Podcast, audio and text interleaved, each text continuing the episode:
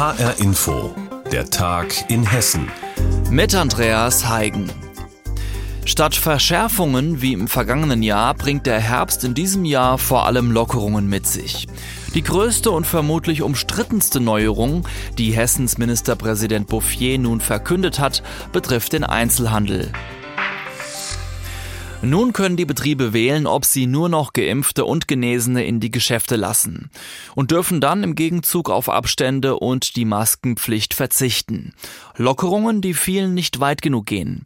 Schon länger wird über einen sogenannten Freedom Day diskutiert, also der Tag, an dem alle Corona-Beschränkungen aufgehoben werden. Auch bei uns in Hessen werden die Forderungen lauter, wie Andrea Löffler aus unserem Landtagsstudio in Wiesbaden berichtet. Der sogenannte Freedom Day. Großbritannien hat ihn im Juli vorgemacht und auch Dänemark vor einem Monat. Seitdem gibt es dort keine Corona-Maßnahmen mehr. Gerade Gastronomen, die der Lockdown hart getroffen hat, sowie Boris Kjauka von der Wasserkuppe, könnten einen Freedom Day gut gebrauchen. Wir sehnen den Freedom Day förmlich herbei, dass wir wieder in unser normales Geschäft übergehen können, uns auf das Hauptgeschäft, den Gast, eine angenehme Zeit im Restaurant und im Hotel zu bescheren, dass das der Hauptfokus unserer Arbeit ist. Er und seine Kolleginnen und Kollegen hätten bisher alle Einschränkungen mitgetragen, sagt er, aber jetzt sei es genug. Ich glaube, wir sind gerade als Gastronomen und Hoteliers schon in der Vergangenheit sehr bemüht gewesen, uns so zu verhalten, dass hier eben keine Infektionen stattfinden. Und für die Zukunft kann ich sicherlich für unseren Betrieb auch sagen, dass wir auch weiterhin sehr sensibel damit umgehen werden. Und ich glaube, man sollte auch diese Selbstverantwortung dem Gast auch dem Gastgeber gegenüber wieder zurückgeben. Die FDP im Hessischen Landtag findet schon länger, die Corona-Maßnahmen seien nicht mehr vermittelbar.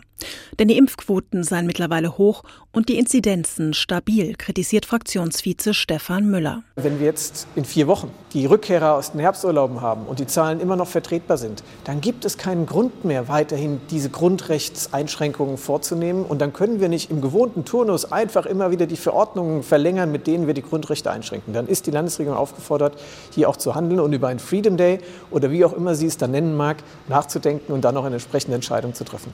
Die Landesregierung allerdings sieht das ganz anders. Die Infektionslage sei noch immer gefährlich, warnt Axel Wintermeyer, Chef der Staatskanzlei. Es wird wieder ein harter Winter vor uns liegen und ich glaube, über einen Freedom Day nachzudenken, also dass praktisch alles weg ist, das ist noch zu früh. Und alle Virologen und Virologinnen äh, sagen übereinstimmend, es wäre fahrlässig, das jetzt einzuleiten. Eine Chance, alle Corona-Maßnahmen aufgeben zu können, sieht Wintermeyer erst im Frühjahr. Das war ein Bericht aus Wiesbaden zu den Corona-Lockerungen von Andrea Löffler. Es geht ihnen um Wertschätzung, um mehr Geld. In ganz Hessen sind deshalb am Dienstag Beschäftigte des Landes Hessen auf die Straße gegangen. Dazu aufgerufen hatte die Gewerkschaft Verdi. Mit Warnstreiks und Protestaktionen soll der Druck in den laufenden Tarifverhandlungen im öffentlichen Dienst erhöht werden. Reporterin Lea Schebaum hat mit den Streikenden gesprochen. Trillerpfeifen, laute Musik, bunte Fahnen und Warnwesten. Dieses Bild bietet sich auf dem Kirchplatz in Gießen heute Vormittag. Laut Verdi sind rund 300 Streikende hier. Sie arbeiten unter anderem an Hochschulen und Unis, bei Hessen Mobil oder beim Forstamt und sie wollen mehr Geld und bessere Arbeitsbedingungen. Außerdem wollen sie endlich ernst genommen werden, sagt Peter Wadakur, Verdi-Gewerkschaftssekretär Mittelhessen. Wir haben auch wieder gesehen, wie die Landesregierung, der Innenminister Beuth, die Gewerkschaften ernst nimmt. Wir haben am Donnerstag den Termin um 11 Uhr mit ihm gehabt. Und dann hat er uns kurzfristig mitgeteilt, dass er einen wichtigen Termin hat und erst um 13 Uhr kann. Äh, auch das zeigt, wie wichtig es ist, dass die Beschäftigten hinter dieser Forderung stehen. Ja? Weil die Wertschätzung von 150.000 äh, Landeskindern sieht anders aus, als jetzt kurz vorher zu sagen, ich komme zwei Stunden später. Neben 5% mehr Geld oder mindestens 175 Euro fordern die Gewerkschaften unter anderem Regelungen zum Thema Homeoffice, gerade in Corona-Zeiten ein wichtiges Thema. An den Unis und Hochschulen gibt es noch ein weiteres ganz zentrales Thema, unbefristete Arbeitsverträge. Viele Beschäftigte bekommen über lange Zeiträume immer wieder nur befristete Verträge. Für Sabine Leib, Vorstand des Personalrats der Justus-Liebig-Universität Gießen, kein Zustand. Man stellt halt fest, und das ist das, was eigentlich traurig ist, dass die äh, Beschäftigten an Hochschulen eher wahrgenommen werden in den Leitungsebenen als Risiko, denn als gut, ja, als gutes, gutes Pfund, womit ich wuchern kann sondern es wird nur darauf geguckt, dass man nach Möglichkeiten keine Regelungen schafft, die auf irgendwo, worauf die Leute sich berufen können, dass sie ein Recht haben, das einzuklagen oder einzufordern. Nicht nur in Gießen, auch in anderen Städten gab es heute Warnstreiks und Protestaktionen. Auch auf dem Königsplatz in Kassel haben sich laut Verdi mehrere hundert Streikende versammelt.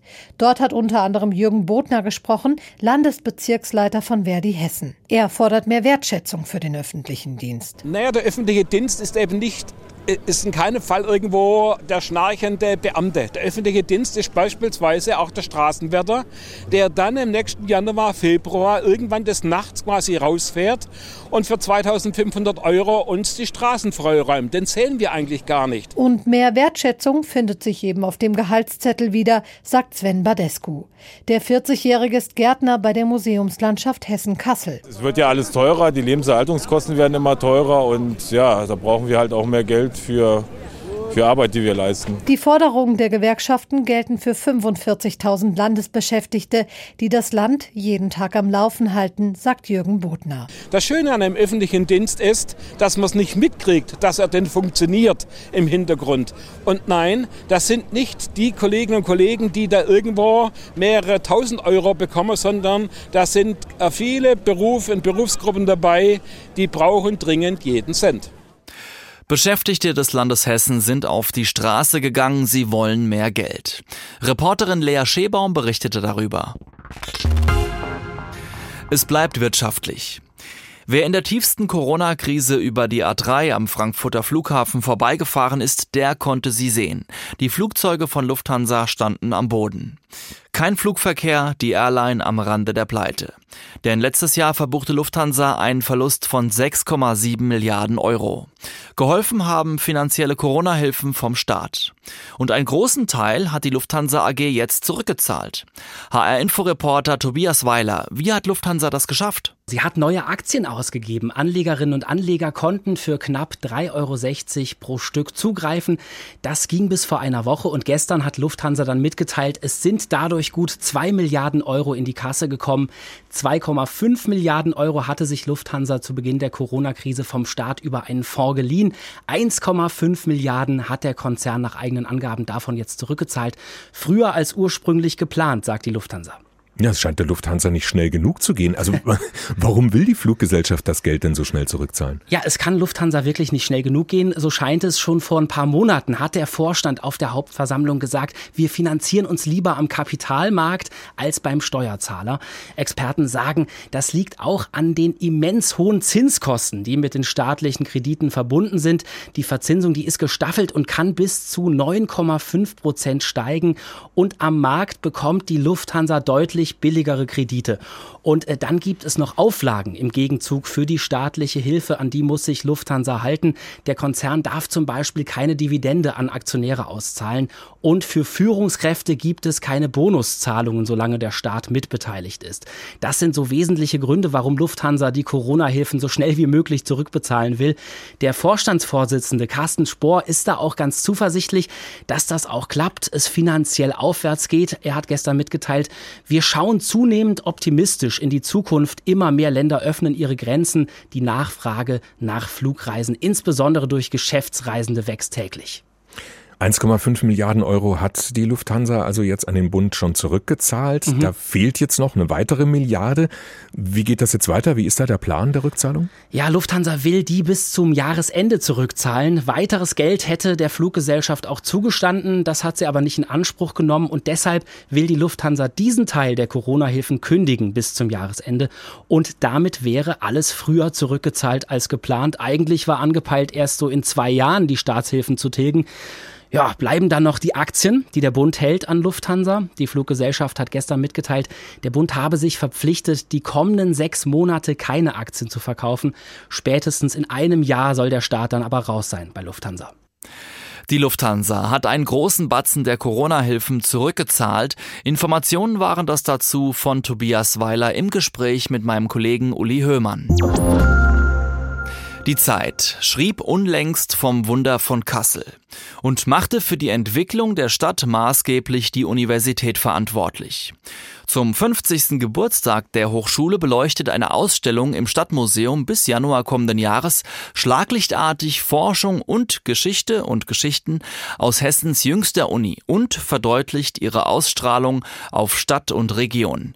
Carsten Gohlke berichtet. Noch wird kräftig gewerkelt in den Räumen des Kasseler Stadtmuseums, in denen auf drei Etagen bereits am 15. Oktober die Ausstellung ihre Pforten für das Publikum öffnet.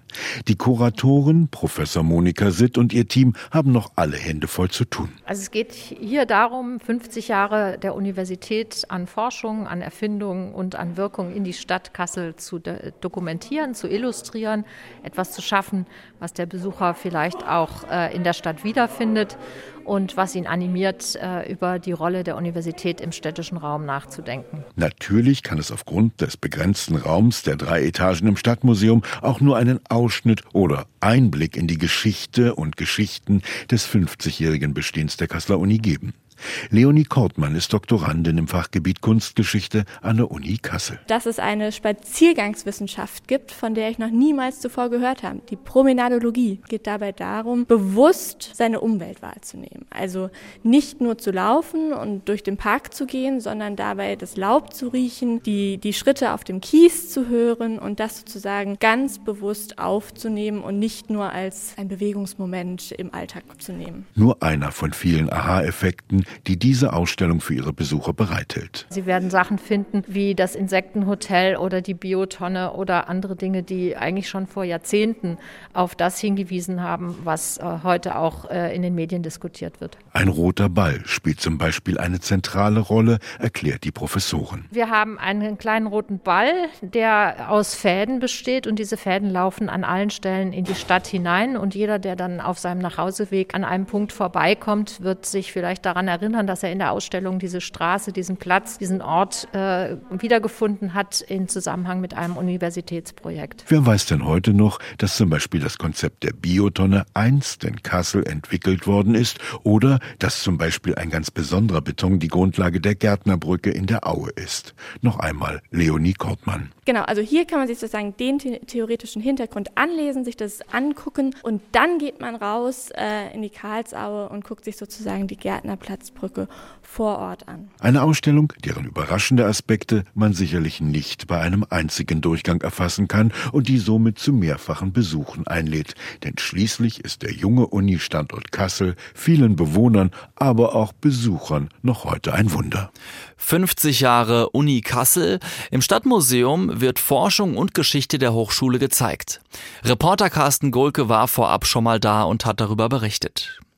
Und das war der Tag in Hessen. Mein Name ist Andreas Heigen und die Sendung finden Sie täglich auch als Podcast auf hrinforadio.de.